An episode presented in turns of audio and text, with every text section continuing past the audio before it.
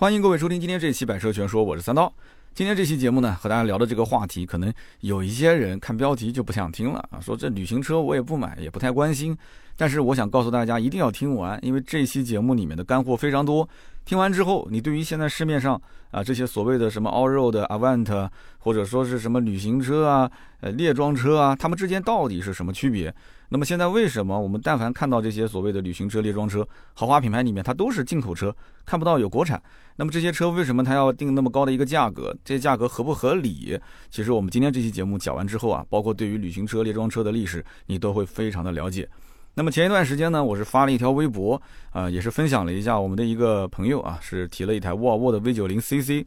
我当时说这台车其实配置并不是很合理。那么下面也是很多的一些网友啊，就是肯定有人研究过嘛，就是跟进说，对这车子我也是这么认为的。因为这个车呢，它的入门版本啊，V90 CC 的智远版，指导价四十四万七千九，那么终端实际优惠之后的裸车价格三十八万不到，那么落地价在四十三万左右。这个价格，你要如果是跟 BBA 的一些同级车对比的话，还算是不错啊，感觉是挺香的。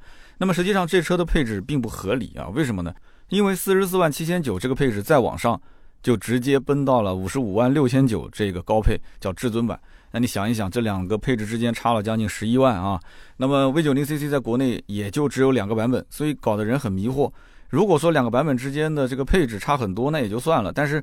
加十一万之后，实际上多出的配置也只是有限。那么其中有两个配置大家非常喜欢，一个是通风按摩座椅，一个是宝华韦健的音响。那么大家都想要，但是呢要加十一万，很多人不能接受。而且呢这个高配车型还是一个空气悬架，空气悬架其实很多人不太想要，觉得这个呢将来如果一旦要是损坏的话，维修成本比较高，实际带来的这种舒适性的体验也有限啊。所以大家呢都不太会买高配，买的都是低配。所以说啊，V90CC 厂家只要稍微研究一下啊，知道消费者的这种诉求，它出一个折中的方案是完全可以的。就像我们去火锅店吃火锅，你不能上来就问我是要辣锅还是要清汤锅。那我说我要既有辣锅又有清汤锅，那这不就是鸳鸯锅吗？你说没有，没有鸳鸯锅，那怎么办呢？还有一个就是，那我要一个清汤锅，但是呢，你给我配点辣椒，回头我自己根据口味啊，我来选择放多少辣椒。哎，你看这个 V90CC 等于就是什么都不让。那么将来其实我觉得它完全是可以啊，要不增加一个配置啊，去掉空气悬架，去掉 HUD 抬头显示，然后呢做一个指导价大概在五十万上下的中配车型，或者说你就让我选装，可以选装这个通风按摩座椅，可以选装这个宝华韦健的音响，那不就更香了吗？是不是？那么我就把我这个想法发到微博上，哎，很多人就是呼应我说，哎，我也是这么想的。那大家都是研究过这个车，我也没想到，其实评论区啊。研究过这个车的人还真的是挺多的啊，关注度挺高，但是最后呢都没刷卡，都是停留在想象当中。那么这个车型真的是两极分化啊，真的喜欢的人，而且预算充足的话，基本上二话不说啊，颜值党直接看中就刷卡。那么不喜欢的人呢，你怎么劝他，他都不会去买，是不是？他喜欢不了。那么你要如果看二零二零年的销量，沃尔沃的 V 六零和 V 九零 CC 这两台旅行车，其实一个月的销量也就是一百来台。你想想看，全中国啊，很多车子销量一个月都是一两万、三四万，但这个车子只有一两百台，它绝对是属于冷门车当中的冷门车。所以今天呢，借着这个话题啊，跟大家可以好好的聊一聊旅行车这个概念。那么到底买它的意义是什么？那么什么叫做旅行车？什么叫列装车？什么叫 Avant？什么叫 Allroad？这些到底是什么意思？它们之间到底有什么区别？那么我如果最近在选车，那么我适不适合买这些车型？咱们今天就聊聊这个话题。那么既然说到了沃尔沃，那自然是要先聊一聊目前在售的这个沃尔沃的两台旅行车，一个是 V60，一个是 V90CC 啊，CC 的意思就是 Cross Country。那么首先呢，我们先聊 V60 啊，这个车子呢是基于 S60 设计的旅行车，所以我们可以理解成它是一个 S60 的旅行版本。那么由于 V60 这个车它是一个进口车，S60 目前是国产的啊，以前叫 S60L。这个沃尔沃确实也很神奇啊，以前是加 L 的，但是现在不加 L 了。以前节目里面我们也解释过是什么原因啊。那么 V 六零是进口车，它的指导价呢是三十万四千三到三十九万五千八。目前在售的版本啊，V 六零分为两种，一个呢是一百九十七匹马力，二点零 T 低功率，是 B 四的车型；还有一个呢是二百五十匹马力的二点零 T 高功率，这个是 B 五的车型。一共四个配置。那么我们可以看到这四个配置啊，然后 V 六零是跟 S 六零是同根同源的。那么 S 六零的价格是二十八万六千九到三十八万零九百，配置比它还要再多一些。那么这个时候你会发现 V 六零其实跟 S 六零比，好像定价差不了多少，而且还是个原装进口的，那绝对是买进口版的 V 六零啊，我不会买国产 S 六零啊。如果你要是这么理解的话，那就错了，因为你实际去刷卡刷的是成交价，不是指导价。实际上，真正的国产 S 六零的话，它的优惠幅度是很大的，现在是优惠七到八万。那有人讲了，说那这个进口车不可能没优惠吧？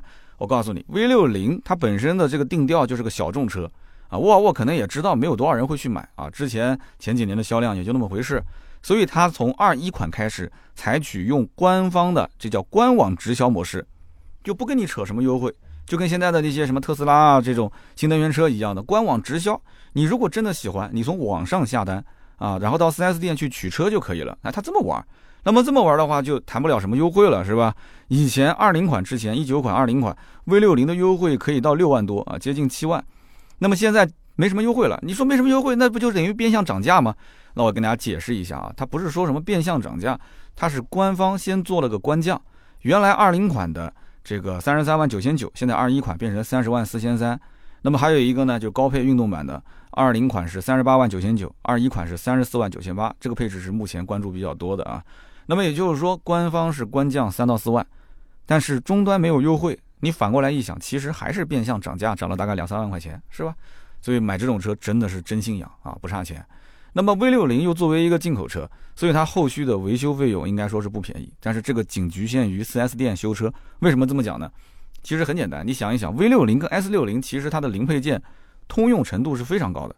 因此这个车你要到 4S 店去修的话，那你肯定是用进口件。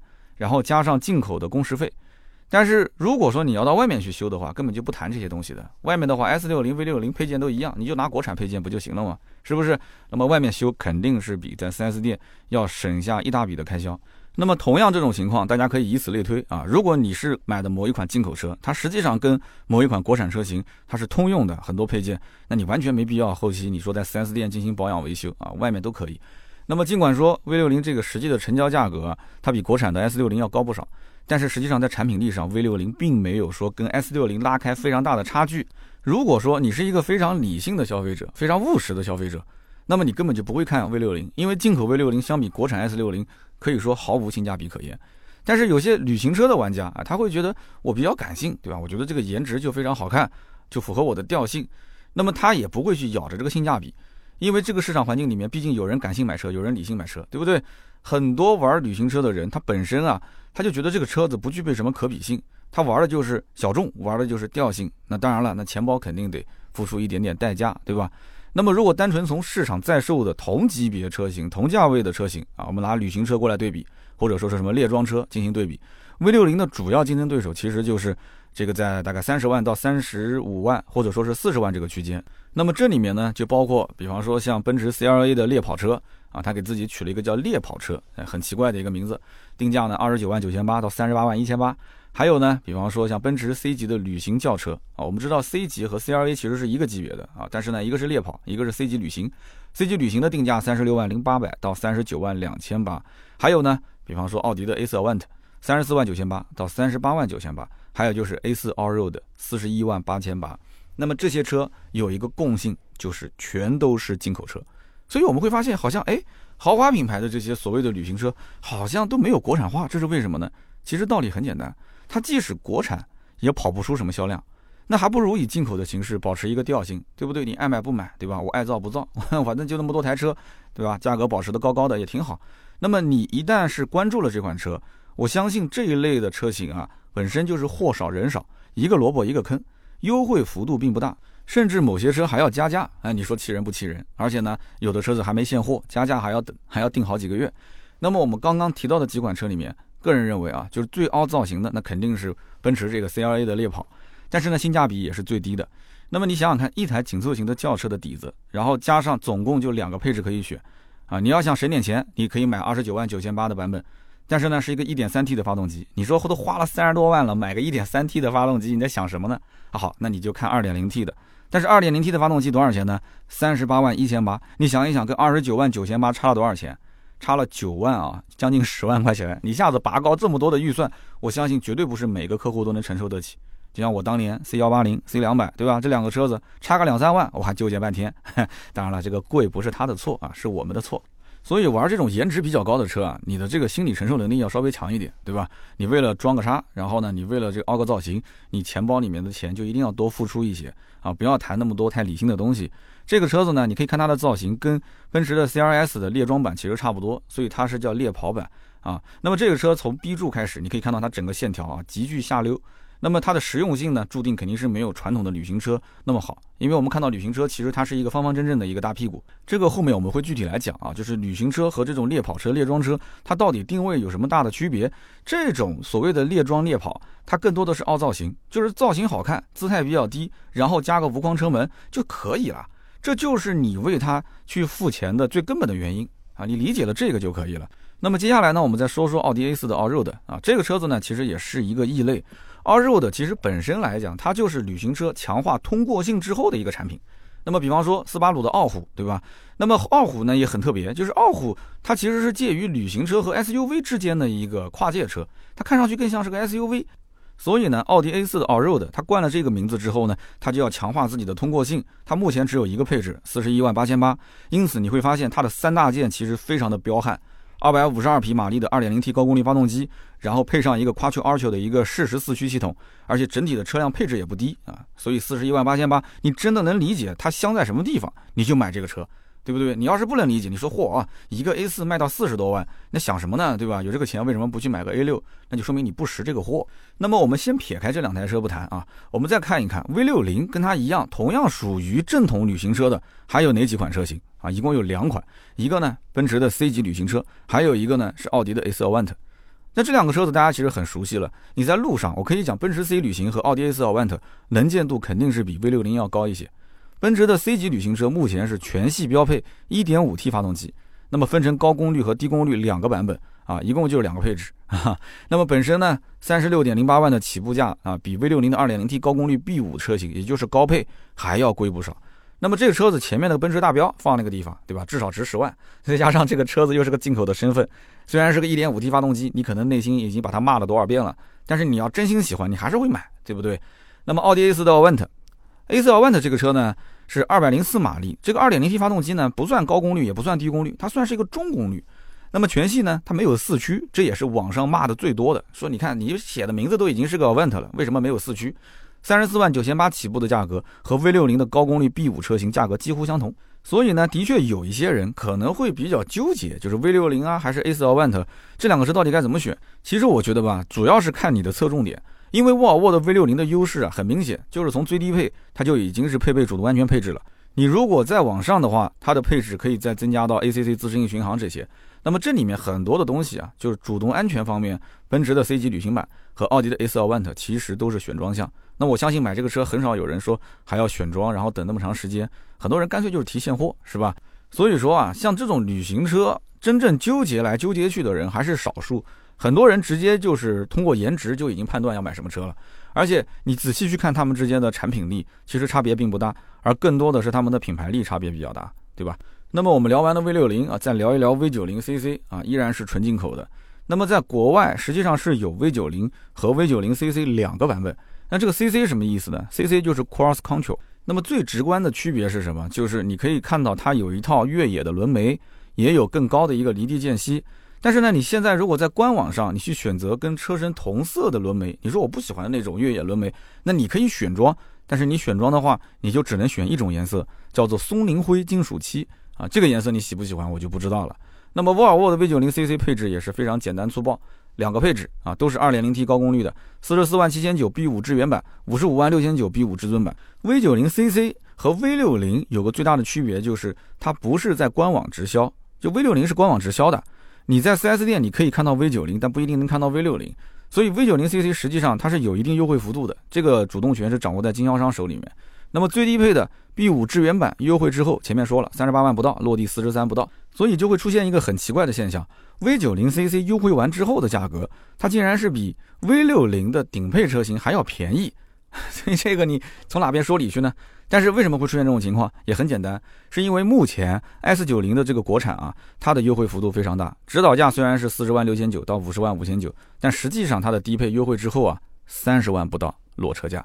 所以你怎么看你都会发现，你 V 九零 CC 虽然优惠很多啊，跟那个 V 六零比呢，好像性价比高一点，但是你优惠完还是要三十八万。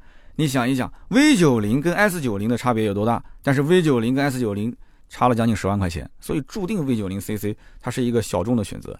但是我还要强调一点啊，V90CC 和 S90 虽然说发动机、变速箱是一致的啊，都是全系250匹马力的高功率 B 系列发动机，带一个48伏轻混啊，配个 8AT 的变速箱，但实际上 V90CC 和 S90 的区别还是很大的，至少是远远大于 V60 和 S60 的区别。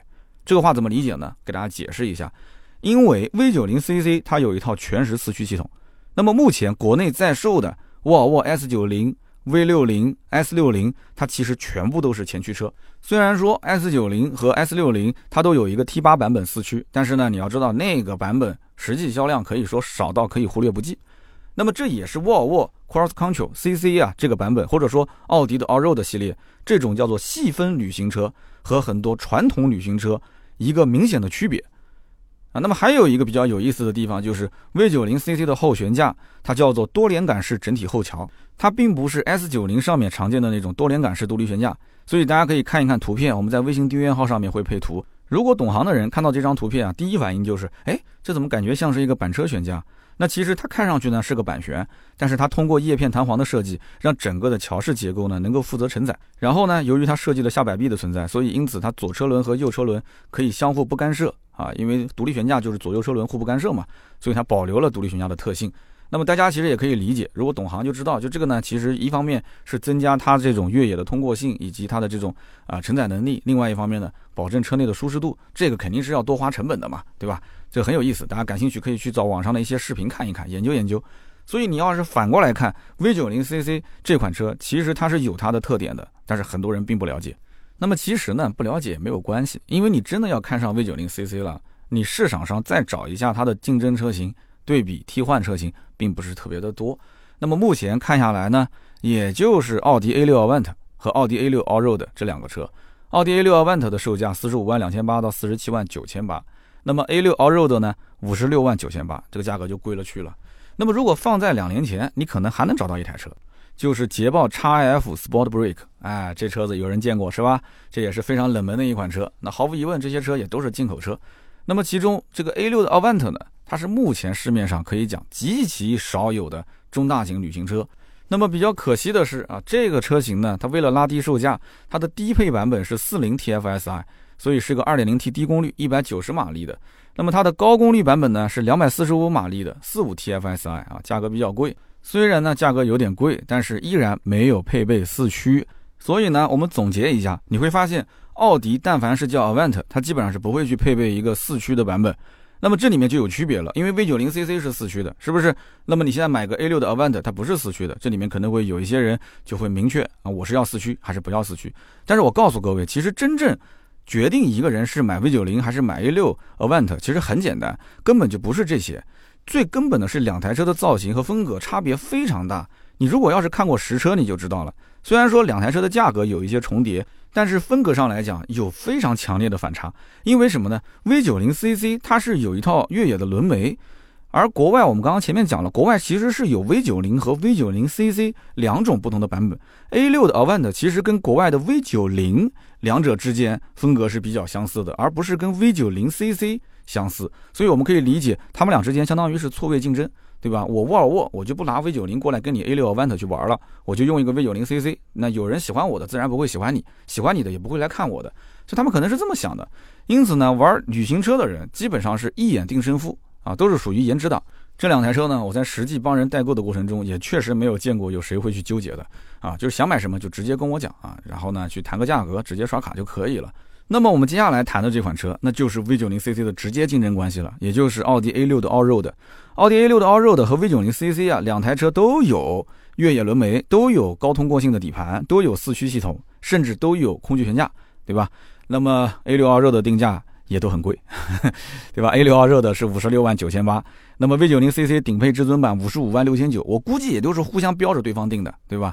本身这个 A 六定的就很高，然后 V 九零 CC 觉得说反正也没人买，我也定个贵的价格吧，就定了个五十五万六千九，结果呢就被奥迪 A 六 Allroad 带到坑里面去了。实际上，我告诉在座的各位啊，奥迪 A 六 Allroad 卖的最好的就是这个顶配的版本，五十六万九千八的，你信吗？真的是这样子的。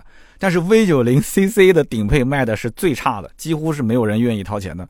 如果说今天有沃尔沃的厂家在听的话，我再说一个事实，那估计那个厂家可能要哭了 啊，那就是奥迪 A6 Allroad 的顶配甚至还没什么优惠。这个车子几乎都是原价在卖，很多的地方也就象征性的优惠个一两万块钱。但是我们前面说过，对吧？实际上 V90CC 的优惠非常大，低配优惠完也就是三十八万多，那高配优惠完其实也就是四十七八万，四十七八万和奥迪 A6 的五十六万九千八只有最多一两万块钱优惠，五十四万多，这差了多少钱？差了将近十万块钱啊！就最起码差也要差七八万块钱。所以这两台车子，你想一想，在整个的市场环境里面，他们有直接竞争关系吗？你想一想，真正如果有人能咬牙上 V90CC 高配的话，这客户肯定早就被沃尔沃洗脑了，他也不会去看奥迪 A6 的 all 的。那么同样的道理啊，如果说愿意五十六万多的 A6 all 的只优惠个一万来块钱，他也能刷卡直接买走的话，那这绝对是颜值党啊，绝对是感性消费啊，只要钱到位，刷卡买单就行了，其他一概不管，就那么豪横嘛。我告诉你，买旅行车的人真的都非常的豪横，他喜欢就是喜欢，不喜欢就是不喜欢。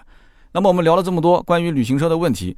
那我发现有一个很有意思的事情，就是很多人啊确实搞不懂这什么叫旅行车，因为市面上出现过很多车型，对吧？有的是叫这种列装车，长的样子跟这个旅行车差不多，但是有一个大屁股在后面，所以呢，你看上去它是一个两厢掀背的一个造型。那么从类型上来看，旅行车和列装车好像是同一种产品，而实际上呢，这两者之间其实有很大的差别。那么首先呢，列装车它的英文叫做 shooting break，很多人听过这个单词，是吧？那么 shooting break 实际上，十九世纪的时候，它就是用来表示那些装猎枪啊，或者是装猎物的马车。那么主要的用处就是欧洲的一些贵族打猎的时候，他需要在自己的马车里面啊有一个独立的货箱来装猎枪和猎物。那么真正意义上能称作是第一台列装车的汽油车，很多人啊都认为是一九一零年劳斯莱斯推出的银魅。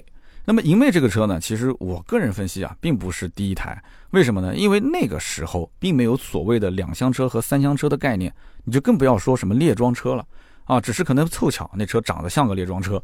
那么车辆造型是什么时候开始才去进行分类的呢？实际上啊，是在二战之后。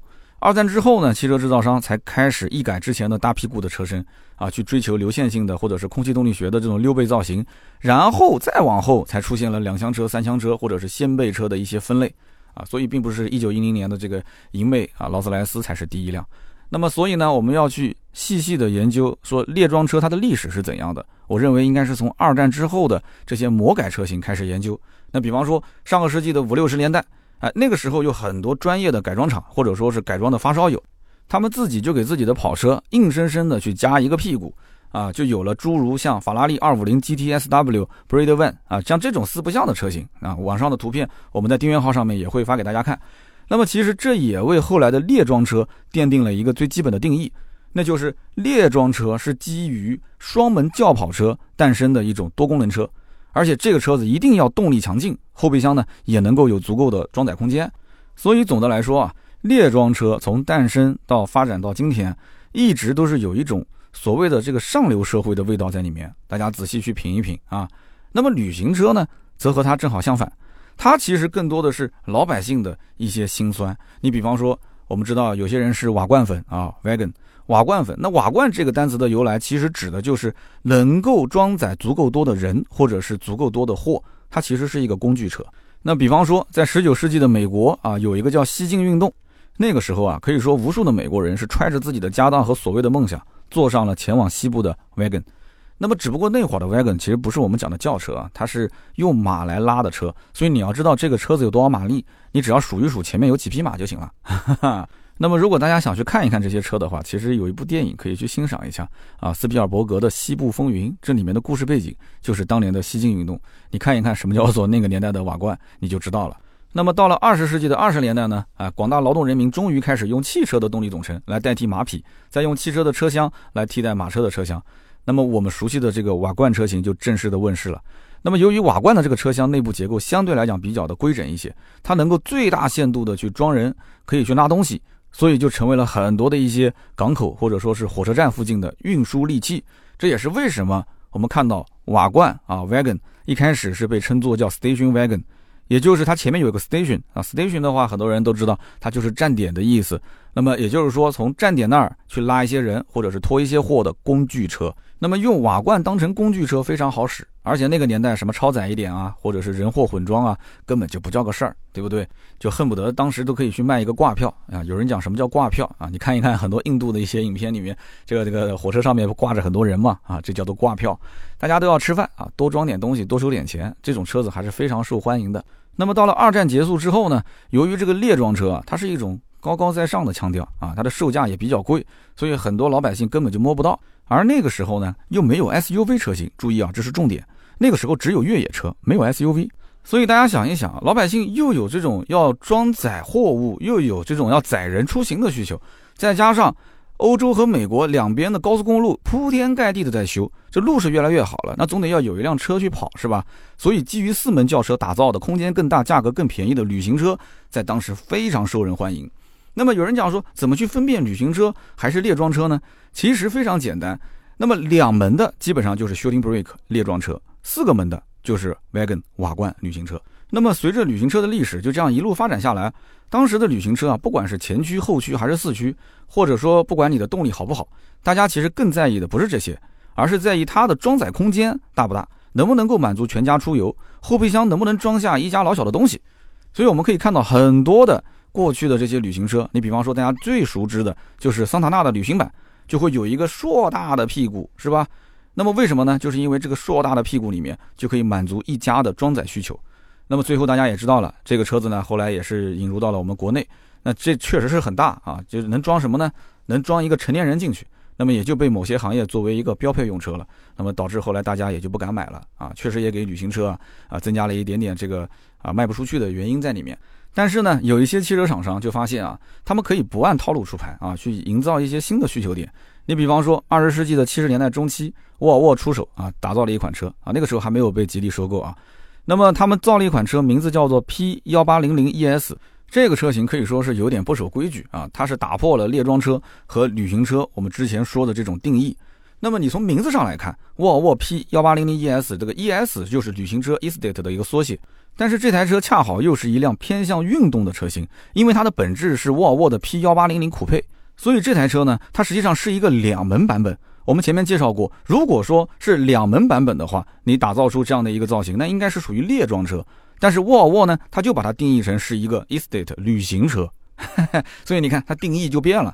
然后呢，沃尔沃再接再厉，又出了一款车，叫沃尔沃四八零 ES。那么这个车的图片在我们的订阅号上也有啊。这车你一看，你就会觉得很熟悉。为什么呢？这车感觉就像是一个双门的跳灯版本的富康。富康大家都很熟悉的是吧？但是哎，人家沃尔沃管它也叫做旅行车。所以到了这个时候，你会发现沃尔沃已经把这个规矩打乱了。那么是谁打乱的呢？沃尔沃的当家设计师啊，设计大师叫做彼得霍布里。彼得·霍布里当时还对这个列装车下了一个定义，他说：“什么叫做列装车？列装车就是三门掀背，但又不是矮胖的那种普通的两厢车，而是那种修长优雅的轿跑风格的车辆。”那么到今天为止，也没有人能猜到说这个彼得·霍布里当时为什么要说这个话呢？对吧？他是不是在帮沃尔沃去洗地？其实呢，这个问题并不重要。为什么呢？因为到后来啊，旅行车的日子或者说是列装车的日子都都不好过，没什么人愿意去买这些车了，因为 SUV 出现了。SUV 一出现，就逐渐取代了人们对于旅行车的偏好。为什么呢？因为你想啊，SUV 的离地间隙它是远高于旅行车或者说是列装车，日常的使用层面它的实用性也更强。而且随着后来城市 SUV 进入人们的视野，旅行车或者列装车它就只能成为小众人群的一个选择。那么之前沃尔沃出了一个彼得霍布里啊，它是打破了之前的这个定义。那么后来呢，奔驰一看说，反正规矩也坏了，那我也造个车呗。奔驰在二零一二年就发布了 CRS 的列装版。很多人都见过这个车，是不是？这个列装版一出现，就彻底打破以往列装车的规矩。什么规矩呢？我们前面讲是两门的，对吧？带掀背的版本。但是我们知道 CRS 的列装它是个四门版本，四门带掀背的。所以列装车和旅行车的概念从此以后就彻底混乱了。你看啊，之前沃尔沃出的 P 幺八零零 ES 啊，它明明就是一个两门版的车型，哎，他说我是旅行车。然后奔驰的 CRS 列装版，它明明是个四门版的车型，它偏要说我是列装车。所以在我看来啊，其实到目前为止，能够真正称得上是列装车的，也就剩下法拉利的 FF 和 GTC f l u z e r 那么旅行车发展到现在，其实各家的命名也是极其混乱，都不是叫做什么 Wagon 啊，他们都是有自己的一些命名。从名字上来讲，奔驰把自家的旅行车叫做 Estate，奥迪呢叫做 Avent，宝马呢叫做 Touring，啊，雪铁龙呢叫做 Tourer，标志呢叫做 SW，雷诺呢叫做 MCV，斯柯达呢叫做康比。那么之前我们知道斯柯达有一款叫明锐康比，其实是一台非常原汁原味的旅行车，但是呢，大家都好像不太去欣赏这个车，是不是？还有呢，就像大众啊，叫做 Variant，欧宝叫做 Caravan，我的发音呢可能不太标准，大家就听那么个意思就行了。那么在形制上来讲，现在除了传统的旅行车的设计之外，各家厂商也是花样繁多啊。你比方说，才进入国内没多久的新款奔驰 CLA Shooting Break，这个车其实本质上来讲，它就是一个旅行车，它只是用了一个列装车的名号。反正大家也搞不懂这里面到底有什么区别，是不是？那么又比如讲我们说的这个 V90 CC，奥迪的 A4 Allroad，奥迪的 A6 Allroad，这种它是加高了底盘，抬高了这个离地间隙，它是一个旅行车，是不是？但是它那个你看命名，那命的是稀奇古怪的。再比如说像斯巴鲁傲虎这种啊，说是用 SUV 和旅行车啊做了一个跨界结合。还有呢，就像大众 CC 这种，讲是讲是列装版，其实是一个四不像的车型，对吧？那么我们在做今天这个选题之前啊，有人曾经问过这么个问题，说目前能买到的旅行车最贵的是什么车型？哎，这个很有意思啊，跟大家说一下。我们查了一下，最贵的车型应该是保时捷的 Panamera Turbo S eHybrid Sport Turismo 这个版本，因为它是算出厂性能最强的旅行车了，起售价两百三十八点五万，那么再算上选配和其他的费用，落地价格应该说突破三百万是属于常规操作。那么咱们能买到最便宜的旅行车又是哪款车呢？啊，后来我们也查了一下，是宝骏的三幺零 W 这个车的指导价五万两千八到七万两千八，应该都买不起保时捷帕拉梅拉的一个轮子。那么这个车型还能有一个小幅度的优惠啊，小几千块钱。那么其实这个就是在宝骏三幺零的基础上，硬生生加了一个大屁股啊，所以就称之为旅行车了。那么买旅行车到底它的意义在什么地方呢？很多人想问了，是不是？首先我们都知道，旅行车的价格普遍是高于正常版本的车辆。那么比方说。我们知道，二零一八款的大众的威揽这个车型，它的起售价啊是定到了二十四万三千八。如果你要想真正体验了这个威揽车型的精华，那你起码买一个四驱的吧，对吧？四驱纵行版那就要到三十九万两千八。你看这个中间的价格跳的有多少？然后如果说你再往上买个顶配四驱叫拓行版，那么就到了四十万零八百。所以我相信绝大多数人看到这个价格都肯定是劝退的。为什么呢？因为你稍微了解一点，你就知道。什么蔚蓝不蔚蓝啊？这车子无非不就是跟迈腾是一个兄弟车型吗？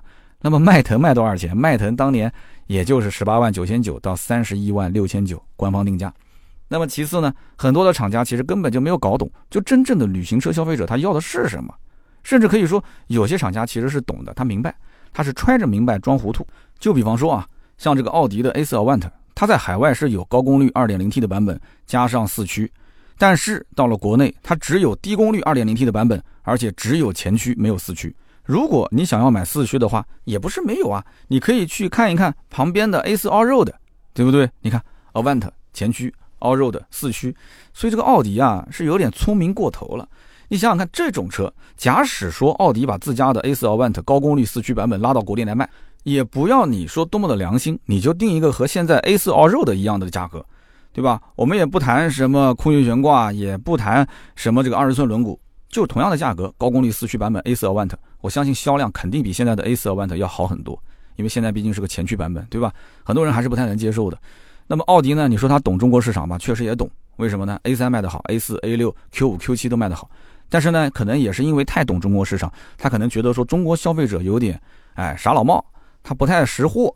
所以，我把像这种旅行车，对吧？又是高功率，又是四驱，拿到中国来卖，没人懂。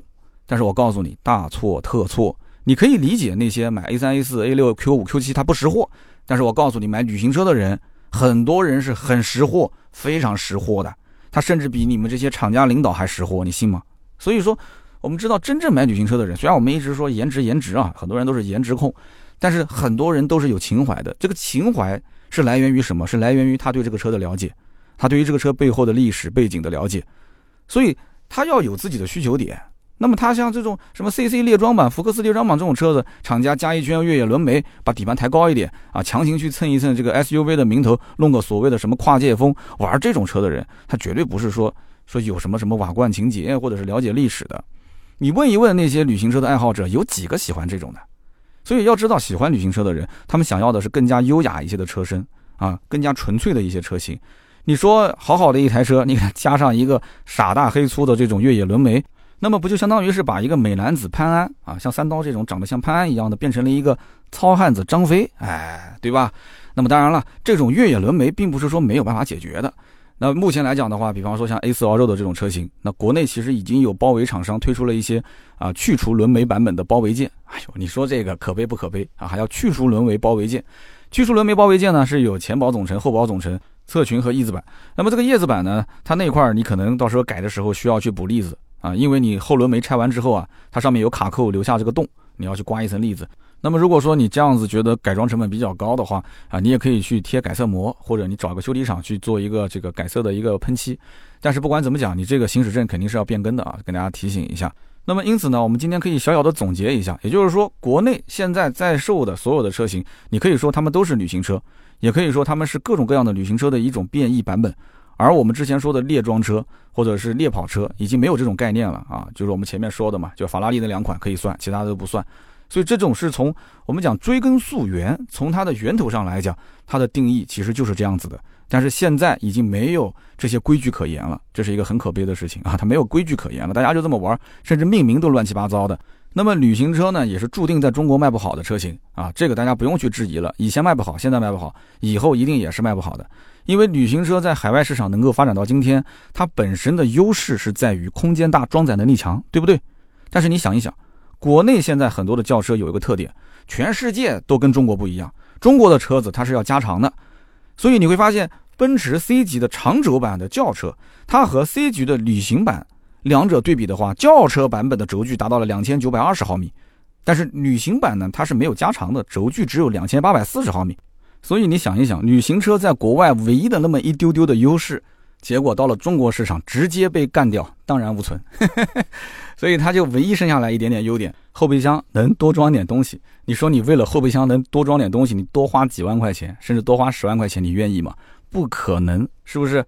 你想想看，如果你去选一个 SUV 车型，那你装的比这个车还要多啊，对吧？而且它的离地间隙更高，通过性也会比正常的旅行车要好很多。但是放在当下的环境来讲，你如果一定要问我买旅行车有什么意义，我觉得有两种。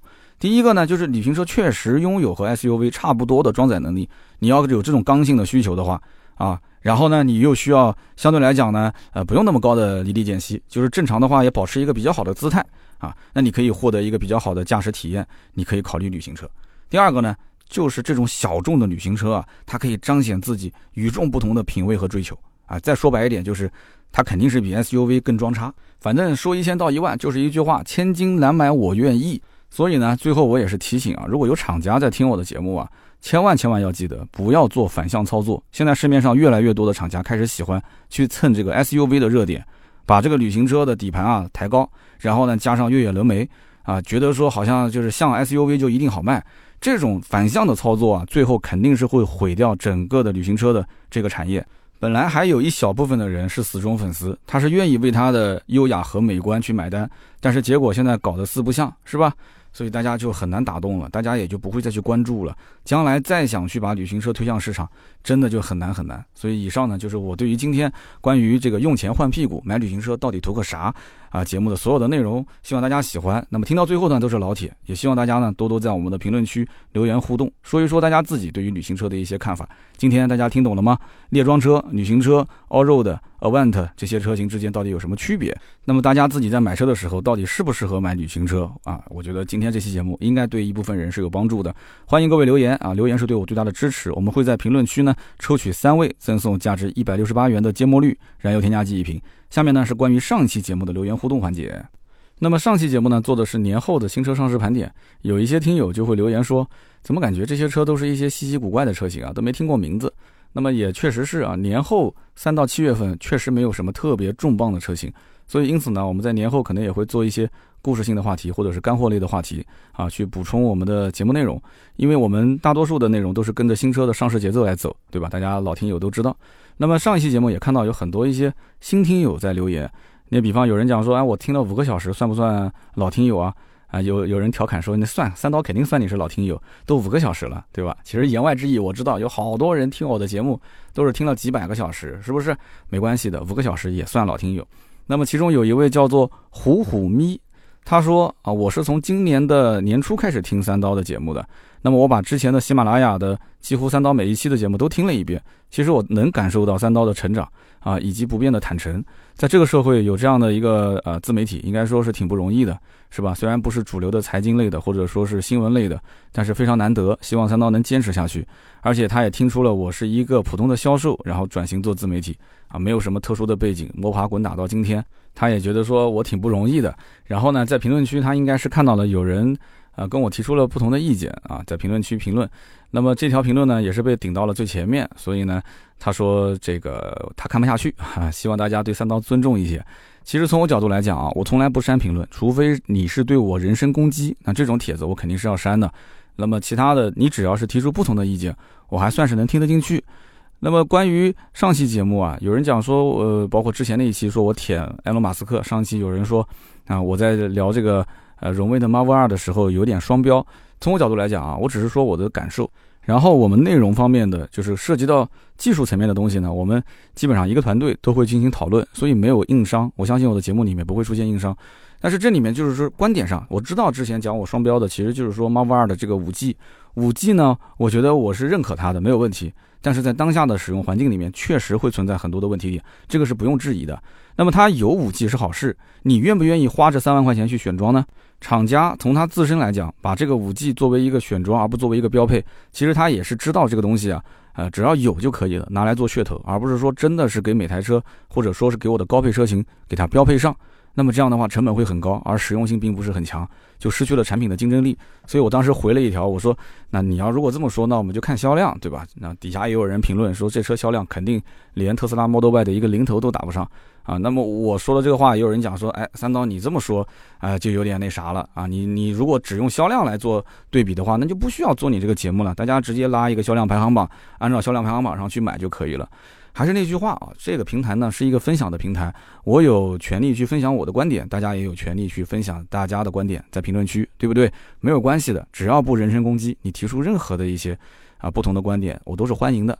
那么下面一位听友呢，叫做 Simon 老令，Simon 老令说，这个丰田的奥兰如果改名叫亚洲狮的话，那就真的是有点没有文化了啊，因为亚洲根本就没有狮子。他说动物园里面的狮子都是非洲的品种。专业了啊，专业了！大家今天评论区也可以验证一下，是不是亚洲没有狮子啊？这个也是个知识点。谢谢我们的这个老令。然后呢，下面一位听友叫做秋山小野，秋山小野对我节目提了一个小小的建议啊。他说我今天听这期节目的时候啊，是戴着耳机，我就感觉这个声音啊，呃，一会儿左边大，一会儿是右边大，有的时候呢，两边声音是一样的，我不知道怎么回事，感觉有点难受，是不是剪辑的问题，还是录音的问题？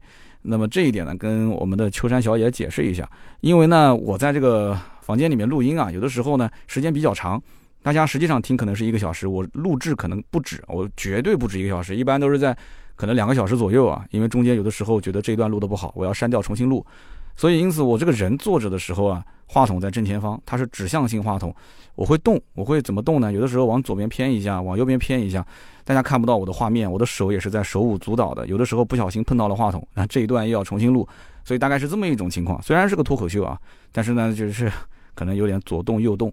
那么因此呢，这个声音可能也是随着我人的嘴巴的左边和右边啊。你比方说，我现在在左边了啊，我现在在右边了，你现在声音是不是我在左边了，我在右边了？你戴着耳机是不是会有一点？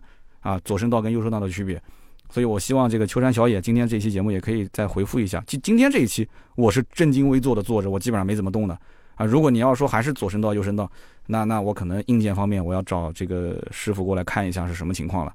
我今天真的是非常正经的坐在那个地方，就是不太敢动了，就就正对话筒，指向性话筒。所以说做任何行业都是这样啊，就是你想做的尽善尽美。其实有很多的一些小细节还是需要注意的。那么你每一处的小细节都需要注意的话，那么看似简单的一件事情，实际上做起来啊，并没有那么容易。那么今天呢，这期节目就聊那么多啊，也是希望大家给我们多多在评论区啊提供一些好的素材。大家想听什么车，想听哪些车之间的对比，想听什么样的一些热点的话题，都可以评论区进行交流。那么今天呢就聊那么多啊！如果是新的朋友呢，也欢迎加我们的微信四六四幺五二五四，我们可以把大家拉到我们的群里面来，跟天南海北的听友在一起交流。那么同样也可以关注我的个人微博“百车全说三刀”，我每一天的更新量还是比较大的，可以看看我对于各种车型的一些观点。那么同样抖音也希望大家关注关注啊，“百车全说”的抖音以及我的三刀砍车的个人抖音。那么抖音的直播最近会有一些变化，因为大家都知道我的直播基本上都是坐在室内的。那么最近一段时间呢，我也会抽空，反正也是直播了，我会到车行，就是我很多好朋友的车行里面来直接进行直播讲解我们能看到的这些新车跟二手车，给大家来现场看看能不能在线带货啊，就是各种精品的二手车能不能带货直接带出去。最近呢，这个我们的二手车行的生意做的也不错啊，特别是现在的特斯拉特别好卖，下次我们有机会跟大家来聊一聊。最近收了一辆特斯拉。哇，让我震惊了啊！家里面两台车，一台 ES 六，一台特斯拉 Model Y，才买的，一月份，结果呢，把 ES 六撞毁了。撞毁之后呢，家人不让开电动车，所以他一月份上牌的特斯拉，二月份就要卖掉。结果我们是多少钱收的，多少钱卖的，非常震惊啊！这个事情太好玩了，有机会跟大家好好聊一聊。那么今天就聊那么多，我们周六接着聊，拜拜。